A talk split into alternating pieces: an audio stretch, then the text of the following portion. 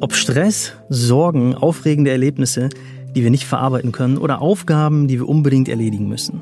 Sie alle halten uns von der sanften Landung ins Kissen ab. In der Folge bleibt unser Nervensystem aktiv, treibt uns weiter an und setzt das wachmachende Stresshormon Cortisol frei. Um den Sinkflug in den erholsamen Schlaf und eine ruhige Nacht einzuleiten, ist deshalb alles hilfreich, was unser Nervensystem beruhigt, und positive Gefühle erzeugt. Okay, aber wie geht das? Schlafforschende sind sich hierbei nur in einer Sache einig, und zwar, dass es die eine perfekte Methode nicht gibt. Das kann sich extrem befreiend anfühlen, denn es ist alles hilfreich, was dich, ja genau dich und nur dich, beruhigt und entspannt und dir ein gutes Gefühl gibt. Alles hilft, dass dir ein Gefühl von Geborgenheit oder Unbekümmertheit gibt und dein Körper und dein Gehirn dazu einlädt, den hektischen Alltag hinter dir zu lassen. Eine beruhigende Wirkung haben zum Beispiel Entspannungstechniken wie Meditation, Atemübungen oder autogenes Training.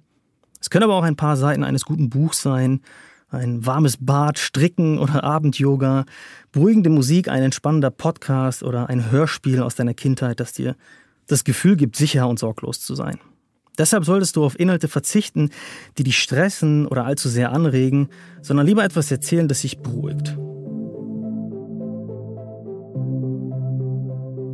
Liebe Hörer, liebe Hörerinnen, ich begrüße Sie zu einer neuen Folge von Zeit für Literatur, dem Podcast, bei dem Autorinnen und Autoren nicht schreiben, sondern normalerweise aus ihren neuen Romanen und Büchern vorlesen. Aber wie Sie vielleicht gerade gehört haben, gestalten wir unsere heutige Podcast-Folge etwas anders als sonst. Und wir werden auch nicht wie gewöhnlich über ein Buch aus der Belletristik sprechen. Was es damit auf sich hat und welche Rolle unser Schlaf dabei spielt, hören Sie gleich. Ich bin Julia Leubel und produziert wird der Podcast wie immer vom Studio ZX. Schlaf ist essentiell. Das hören wir oft. Laut einer großen Umfrage aus dem Jahr 2022 leiden 43 Prozent der Deutschen an Schlafproblemen und haben Schwierigkeiten dabei, ein- und durchzuschlafen. Jeder Zweite aus Politik und Wirtschaft glaubt allerdings auch, dass er oder sie als Vielschläfer keine Chance auf einen Spitzenjob gehabt hätte. Und ein Drittel der Spitzenpolitiker schlafen weniger als fünf Stunden pro Nacht. So wenig Schlaf führt die meisten Menschen in einen Zustand, der dem Alkoholpegel nach zwei Gläsern Wein oder zwei großen Bieren ähnelt. Schlaf spielt eine entscheidende Rolle in unserem Alltag und wir sollten ihm auf jeden Fall mehr Beachtung schenken. Deshalb haben wir uns für unsere heutige Folge Dominik Spenst eingeladen. Seine Stimme haben Sie am Anfang bereits gehört. Dominik Spenst hat sich mit diesem Thema intensiv auseinandergesetzt, kennt die Probleme rund um den Schlaf und liefert auch eine Lösung, nämlich sein Journal Das 6 Minuten Schlaftagebuch, das gerade neu im Rowold Verlag erschienen ist. Dominik Spenst ist der Autor des 6 Minuten Journals, auf Deutsch Tagebücher, und Erfinder des 6 Minuten Prinzips. Seine Journals sind mittlerweile in 20 Sprachen erhältlich. Doch nochmal kurz auf Anfang. Was ist das eigentlich, ein Journal und wie funktioniert das Prinzip des Journalings? Journaling ist ein individueller, kreativer Schreibprozess, bei dem wir regelmäßig unsere Gedanken, Emotionen, Erlebnisse und Ideen aufschreiben sollen.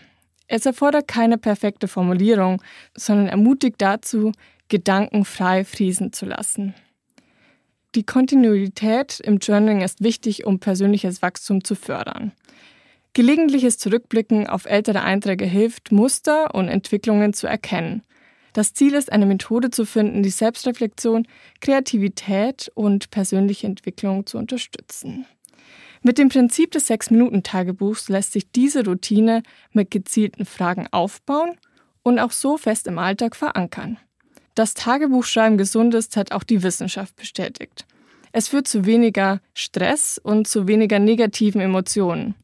Wir werden resilienter und können Herausforderungen auch besser meistern. Seine tägliche Journal-Praxis hat Dominik nun auf den Schlaf übertragen.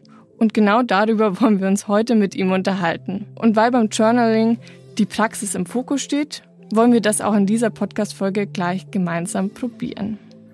Ich freue mich sehr, dass der Autor heute bei mir zu Gast ist und mit mir über sein Sechs-Minuten-Prinzip spricht und auch sein Schlaftagebuch näher vorstellt. Lieber Dominik, schön, dass du heute zu Gast bist. Ja, schön, dass ich hier sein kann. Danke. ähm, Dominik, wir nehmen die Folge am Vormittag auf. Deswegen ist die Frage noch erlaubt, wie hast du denn heute geschlafen? Ich habe ganz gut geschlafen heute tatsächlich. Ja, kleiner Hintergrund vielleicht dazu. Ich beschäftige mich ja ganz tief mit dem Thema und kleine Stellschrauben bewege ich da in den letzten äh, Wochen und Monaten ganz, ganz viel. Ich hatte auch eine Zeit lang Schlafprobleme, vor Dingen als mein äh, Sohn geboren wurde, was mittlerweile schon lange her ist. Das war auch eine Mitmotivation, dieses Buch zu machen.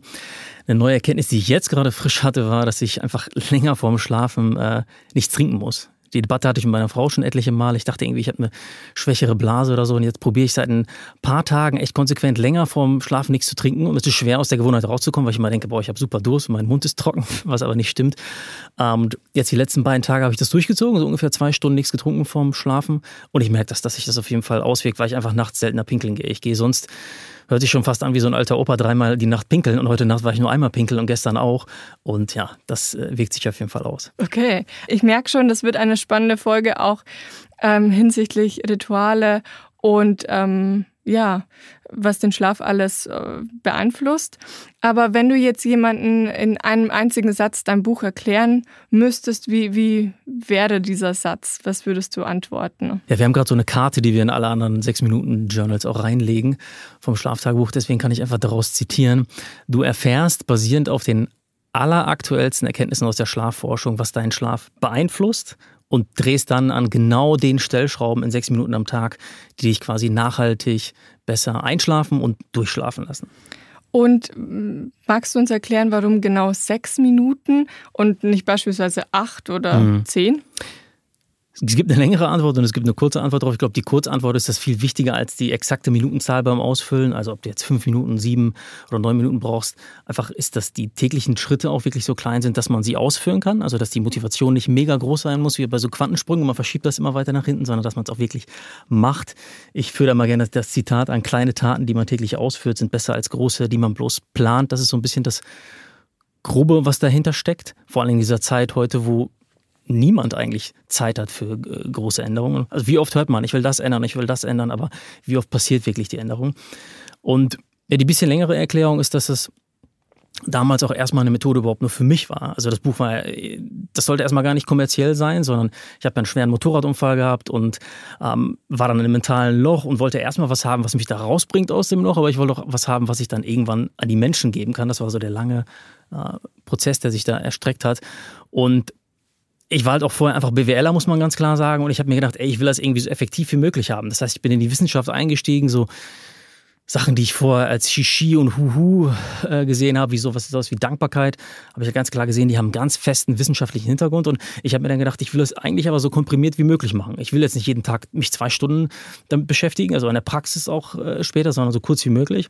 Dann hat sich halt gezeigt, okay, das, den größten Effekt habe ich, wenn ich es direkt morgens mache, weil dann beeinflusse ich direkt den Tag und kann direkt mit positiven, dankbaren Gedanken starten. Und das andere war, dass ich abends den weiteren großen Effekt habe, weil ich es dann in die Nacht trage und dann ist das quasi immer so ein Zirkel. Und daraus kam einfach morgens drei Minuten, abends drei Minuten und so kamen die sechs Minuten zustande. Das heißt quasi wirklich viel wichtiger als die exakte Minutenzahl ist einfach nur, wofür die Minuten stehen. Also ich glaube, ich habe die Frage schon äh, ziemlich oft beantwortet, weil das jeder frage. Aber äh, Fakt ist, es muss nicht die Stechuhr daneben stehen. Auf keinen Fall. Und man, man soll sich einfach bloß in etwa sechs Minuten Zeit nehmen. Und äh, wie lange hast du an dieser Theorie oder an diesem Prinzip gebastelt? Du meintest gerade, du hast selber einen schweren Auto, äh, Motorradunfall gehabt und ähm, danach ähm, diese, diese, dieses Prinzip entwickelt. Wie lange hat es gedauert, bis daraus ein Buch entstanden ist? Also das war ungefähr ein Jahr und das war auch ein relativ organischer Prozess. Ich hatte es ja gerade schon angedeutet, das sollte nicht erstmal ein Buch für die, für die Außenwelt sein. Das war erstmal nur, ich musste erstmal raus aus, aus meiner Welt einfach kommen. Ich habe damals ähm, fast mein Bein verloren und das war so eine Phase, wo mein Onkel auch gestorben ist, mein Opa ist gestorben und vorher ist nie in meinem Leben irgendjemand von meinen nahestehenden Leuten gestorben und dann hat mich irgendwann meine Oma besucht im Krankenhaus und die hatte schon mega abgenommen, weil es ist ja quasi mein Onkel und ihr Opa waren ihr einziger Sohn und ihr einziger Mann sozusagen. Die sind beide gestorben. Dann noch ihr Lieblingsenkel ist gerade da so in ihren Augen im Sterben am Liegen und da war für mich klar, ich muss irgendwas ändern. Also da hat sich einfach bei mir ein Schalter umgeschaltet und dann bin ich angefangen einfach zu googeln und habe geschaut, okay, aus sich aus dem mentalen Loch ziehen, wie diese ganzen Begriffe heißen, habe überhaupt gemerkt, dass da Wissenschaften hinter sind, wie die Positivpsychologie und dann habe ich zwar noch mein Masterstudium zu Ende gemacht, aber es war relativ schnell klar, dass diese Themen mich sowohl inhaltlich total packen und alles andere ich irgendwie an die Seite gedrängt habe, aber auch, dass sie mir selber total helfen. Also ich bin angefangen mit zwei Fragen. Ich habe mir die Frage beantwortet, wofür bin ich dankbar und was habe ich jemandem anderen Gutes getan. Diese beiden Fragen waren das nur. Und diese beiden Mini-Fragen haben so viel in meinem Alltag geändert. Ich war ja in der Zeit im Krankenhaus, ich war ungefähr vier Tage, äh, vier, vier Monate im Krankenhaus. Ähm, und obwohl es mir nicht besser ging körperlich. Also mein Bein war immer noch genauso beschissen wie vorher. Von OP zu OP wurde immer unklarer, ob die das überhaupt retten können. Also stand immer mehr im Raum, dass es amputiert werden muss, äh, mein Bein. Das konnte ich damals gar nicht mit mir vereinbaren, als junger sportlicher Kerl sozusagen. Aber als ich diese Methoden immer mehr angewendet habe, ging es mir äußerlich besser. Und immer mehr Leute haben mich gefragt, hä, warte mal, Hast, hast, du eine gute Nachricht bekommen? Das war immer wieder eine Frage, die ich bekommen habe. Nee, ich habe keine gute Nachricht bekommen. Ich habe nur diese Mini-Methoden angewendet. Und dann kam da einfach irgendwann echt viel Enthusiasmus hinter. Und irgendwann kam dann die Idee, okay, ich mache da was draus, um auf deine Frage konkreter zu antworten. Ungefähr ein Jahr hat es dann gedauert, der ganze Prozess quasi bis zum fertigen Buch. Und dann ging es eigentlich relativ schnell. Es war damals ehrlich gesagt noch gar nicht die Idee von einem 6-Minuten-Prinzip, sondern nur dieses 6-Minuten-Tagebuch. Das kam raus und dann haben mich irgendwie Verlage aus aller Welt gefragt, ob die die äh, Rechte kaufen können. Der Rowold Verlag kam auf mich zu und so weiter. Da hat sich dann ein ganzes Unternehmen, eine ganze Marke drauf gebildet und dann kam das Prinzip, weil die Idee bei dem zweiten Buch war, okay, wir behalten diese sechs Minuten bei. Das war das, was die Leute so gefeiert haben, diese Wissenschaftlichkeit, die dahinter steht, diese dieses kleine Aufwand, große Wirkung, wofür auch dieses Prinzip steht. Und dann wurden die ganzen Bücher danach, die einfach kamen, auch auf dem Prinzip aufgebaut. Das ist ein sehr organischer Prozess. Und das Prinzip hat, glaube ich, bis das geboren war, hat, ich glaube, anderthalb Jahre oder zwei Jahre gedauert. Lass uns nochmal kurz oder lass uns nochmal zum Schlaf zurückkommen.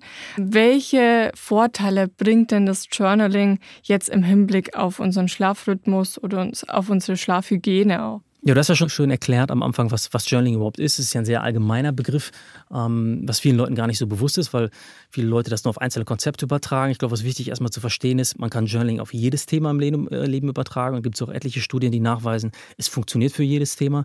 Finanzjournals sind super effektiv, wenn die gut gemacht sind. Dankbarkeitsjournals sind effektiv, wenn sie gut gemacht sind. Also das ist erstmal vielleicht der Vorlauf dazu. Was bei uns nochmal ein bisschen sich unterscheidet von dem klassischen Journaling, ist einfach, dass wir ganz viel Wissen noch dazu packen. Also jetzt im Schlafbuch ganz konkret sind es 150 Seiten wirklich geballtes Schlafwissen. Und das war bei dem Buch auch einfach, bei dem Buch auch einfach so wichtig, weil so viel konträres, sich widersprechendes Wissen da draußen noch ist. Es wissen viele Leute wahrscheinlich nicht.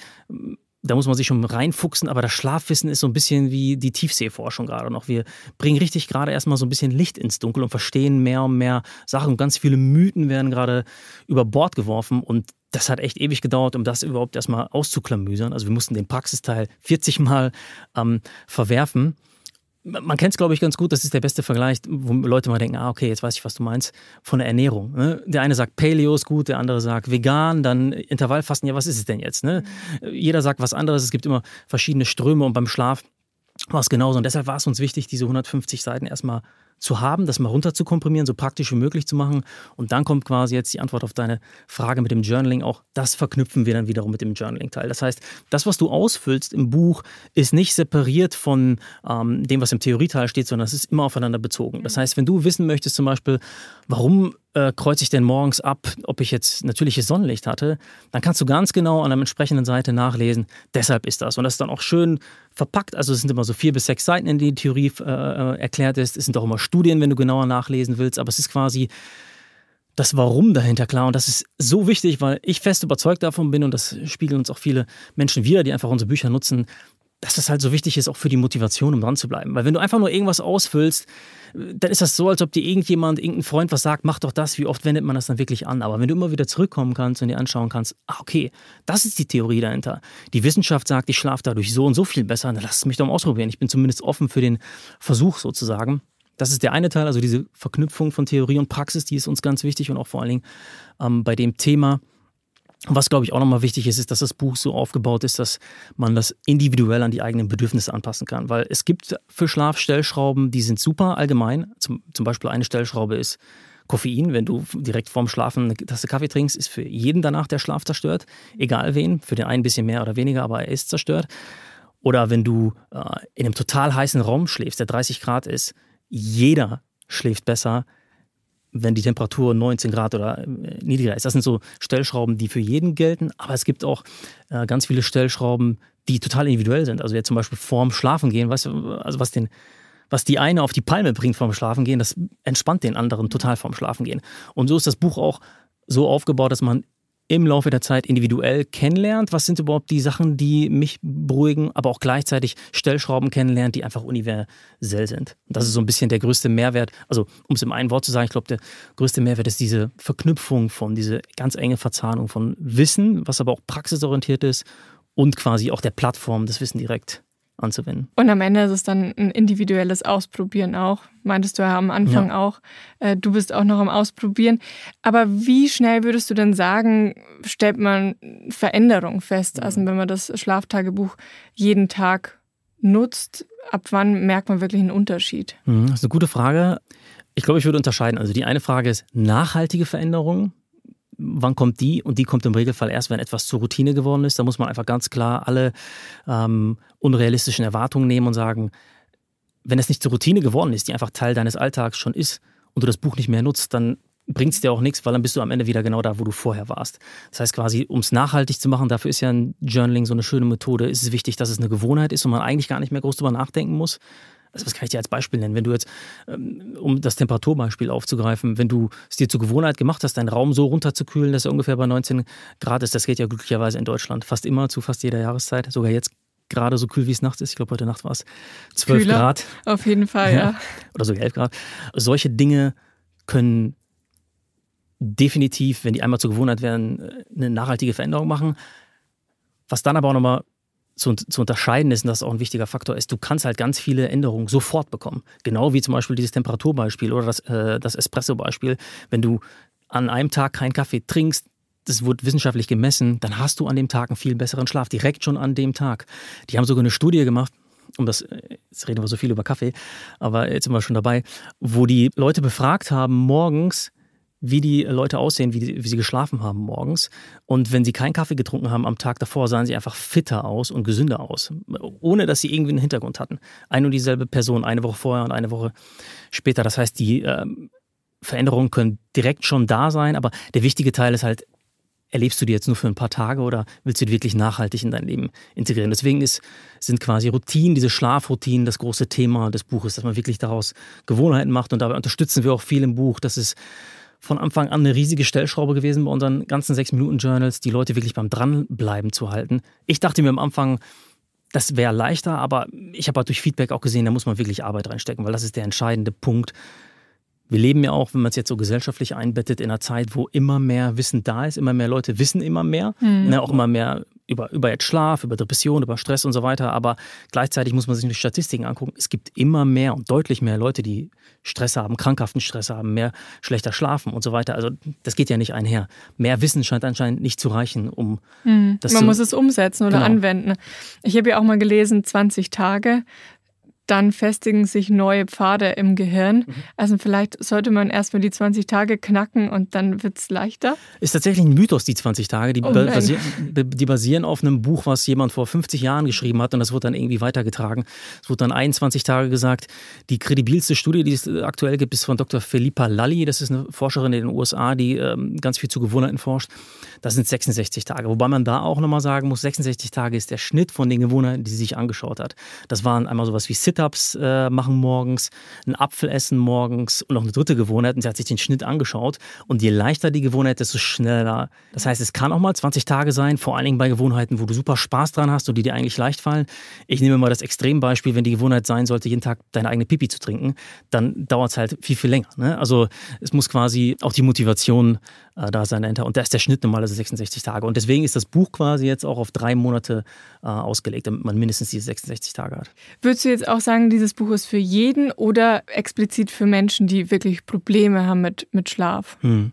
Ja, ich glaube, ein Zusammenhang, der für die Frage extrem wichtig ist, den wir auch erst gelernt haben im letzten Jahr, ist, nur weil du denkst oder das Gefühl hast, du hast gut bist gut eingeschlafen und du hast gut durchgeschlafen, hast du nicht gut geschlafen. Mhm. Das ist ein ganz interessanter Zusammenhang, der mir nicht klar war. Ich habe ständig diese Debatte gehabt mit meinem Schwiegervater, der immer gesagt hat, ich kann Espresso genau vorm Schlafen trinken und ich schlafe super ein und super durch.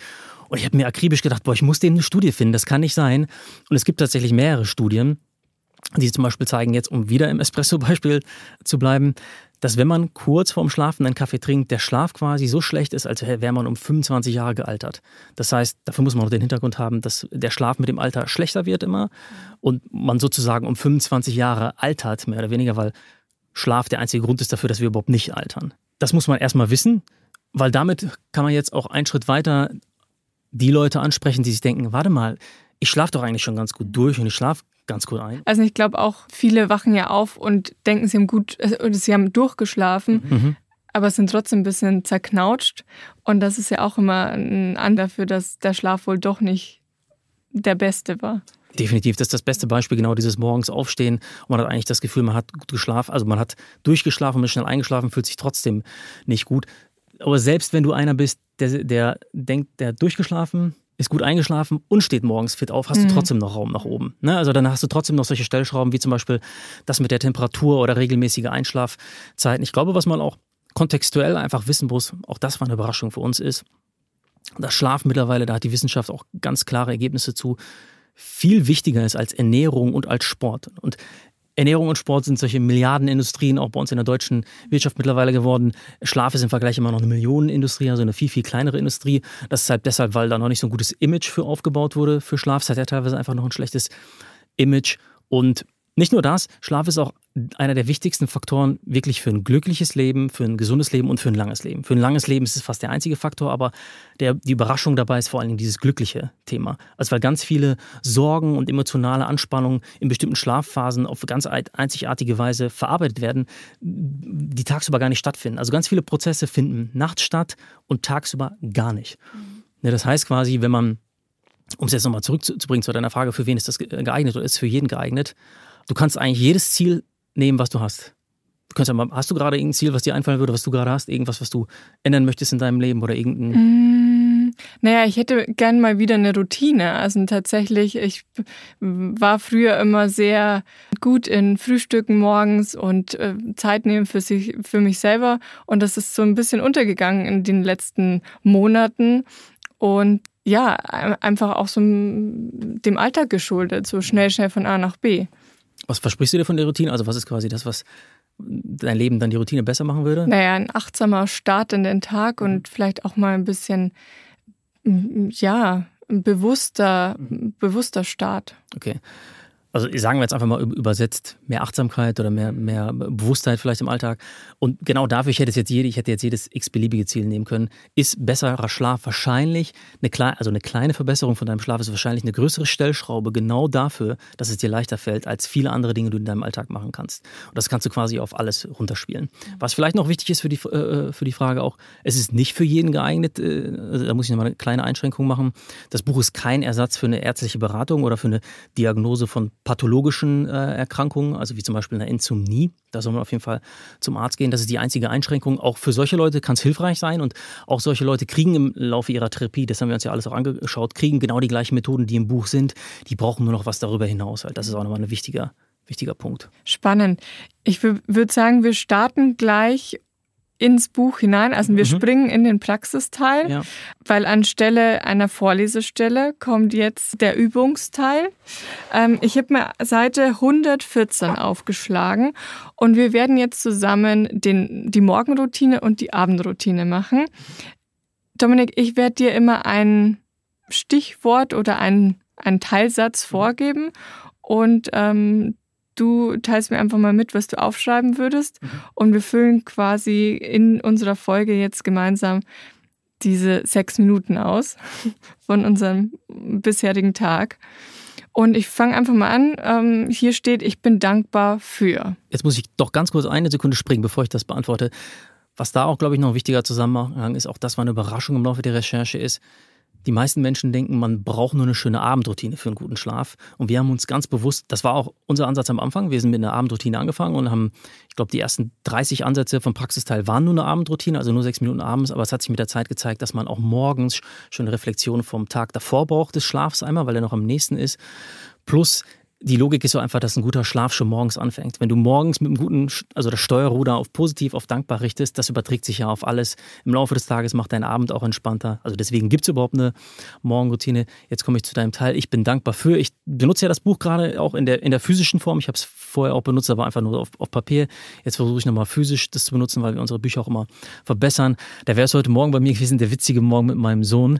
Der hat heute im Bett gesehen äh, oder erkannt, dass man sich drehen kann beim äh, Springen und hat die ganze Zeit gesagt, äh, Neo, springen, drehen, springen, drehen. Das war super witzig. Ich glaube, wir haben eine Viertelstunde lang die ganze Zeit sind wir gesprungen, haben uns gedreht. Ich war schon irgendwann fertig und er ist die ganze Zeit noch weiter gesprungen. Genau, das hätte ich da eingetragen. Da vielleicht noch als Einbettung, was ist wichtig dabei? Okay, ich bin dankbar dafür. Du kannst eintragen, egal was du willst, also das, wofür du wirklich dankbar bist. Du musst es nur fühlen und dieses Fühlen ist der entscheidende Punkt auch beim Eintragen, bei vielen Elementen, auch im Buch weil ähm, dahinter steht eine Regel, die heißt 10-Sekunden-Regel, die habe ich auch vor fünf Jahren eingeführt mit dem 6-Minuten-Tagebuch zusammen.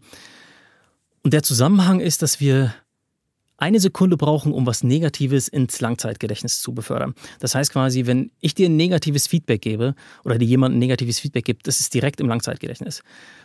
Um aber was Positives ins, ins, Langzeitgedächtnis zu befördern, brauchst du zehn Sekunden. Also das heißt quasi übertragen, du musst dir eine Sekunde auf die Stirn klatschen und es ist da, aber du musst dir zehn Sekunden lang auf die Schulter klopfen, sozusagen. Und deswegen musst du dir das Positive öfter auch wiederholen. Genau, also es reicht einfach, wenn du das, was du da schreibst, für zehn Sekunden fühlst. Das ist quasi die kleine Grenze.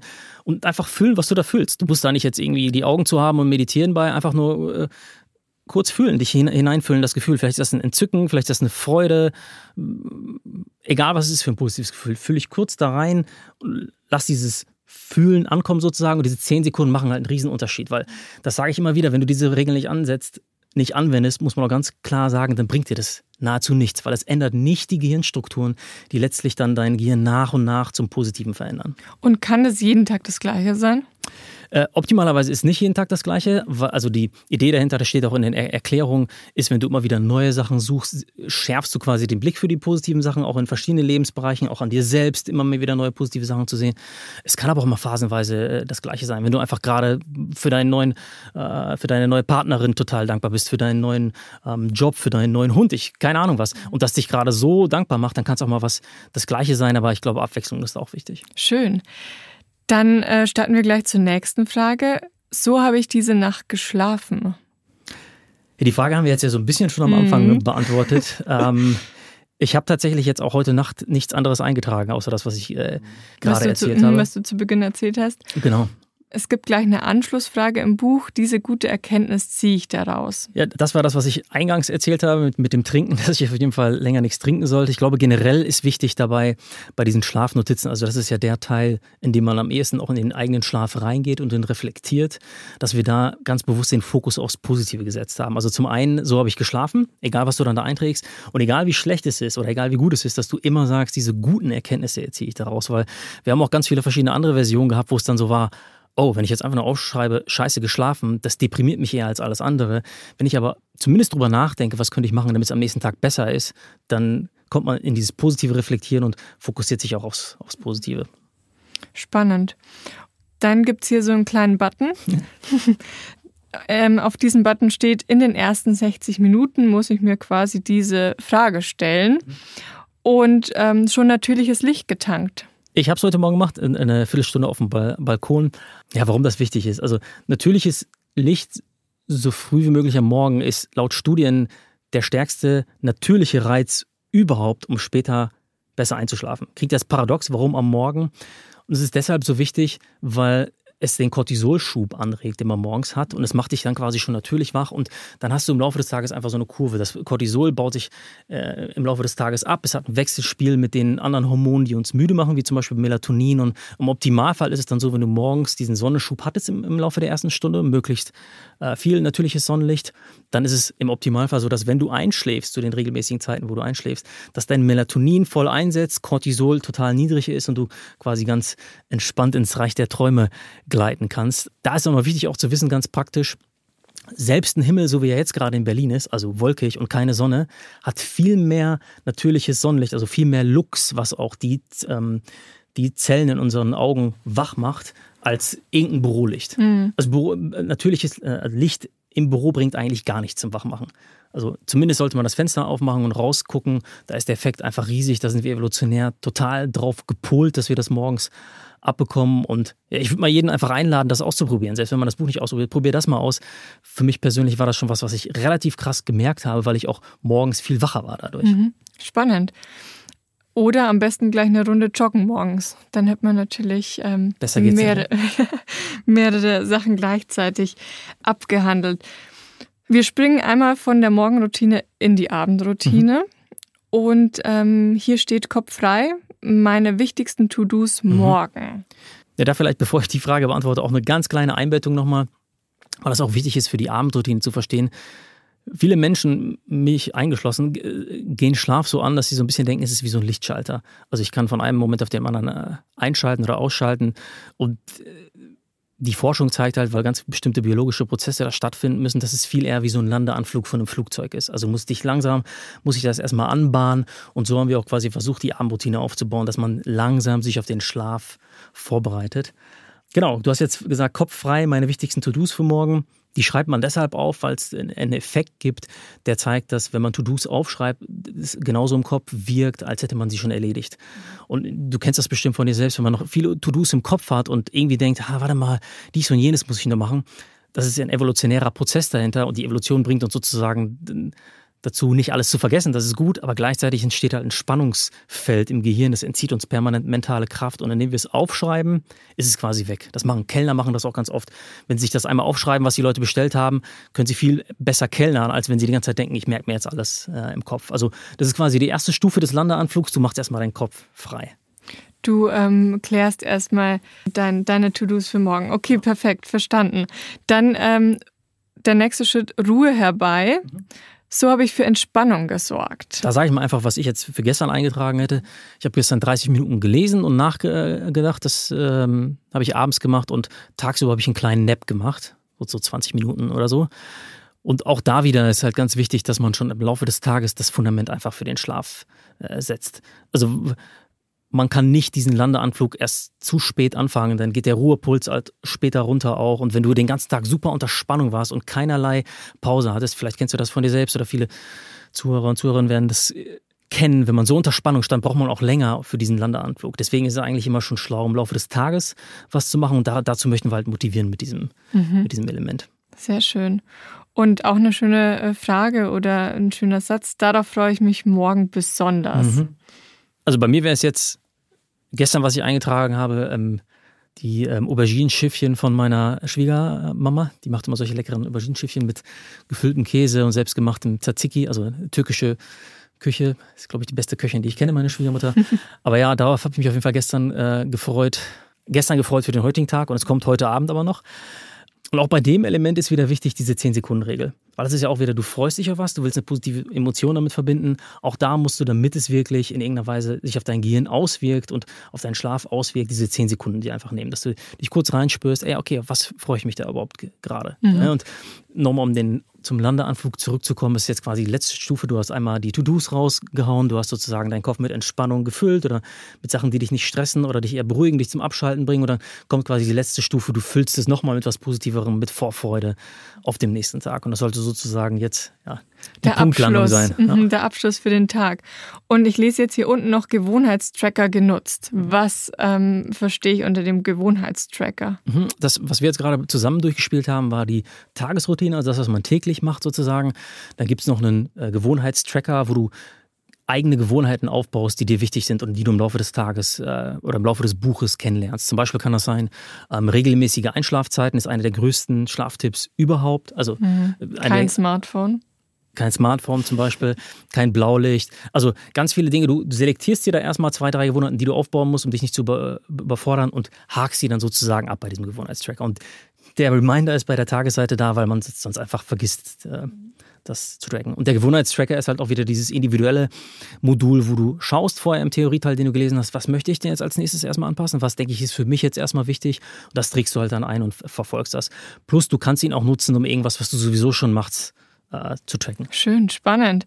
Das waren unsere etwas längeren sechs Minuten. Ja. Ich glaube, das war ein wahnsinnig spannender Praxisteil. Ich hoffe, ähm, unsere Hörer und Hörerinnen freuen sich jetzt auch auf ihre sechs Minuten in Zukunft. Lieber Dominik, das hat total viel Spaß gemacht. Ähm, vielen, vielen Dank. Dein Buch ist jetzt im Rowold Verlag erschienen und ähm, im Buchhandel und ähm, auch überall online erhältlich. Lieber Dominik, vielen Dank, dass du heute bei uns warst und ähm, uns auch dein Journal ein bisschen näher vorgestellt hast. Das hat wirklich wahnsinnig viel Spaß gemacht. Vielen Dank. Danke und dir. Ähm, ich werde auf jeden Fall heute Abend auch schon journalen. Würde mich freuen. Super. Liebe Hörer, liebe Hörerinnen, das war eine neue Folge Zeit für Literatur, der Vorlesepodcast, produziert vom Studio ZX. Ich bin Julia Leubel. Schön, dass Sie sich heute Zeit für Literatur genommen haben und für Ihren Schlaf. Ich wünsche Ihnen eine angenehme Nachtruhe und bis zum nächsten Mal.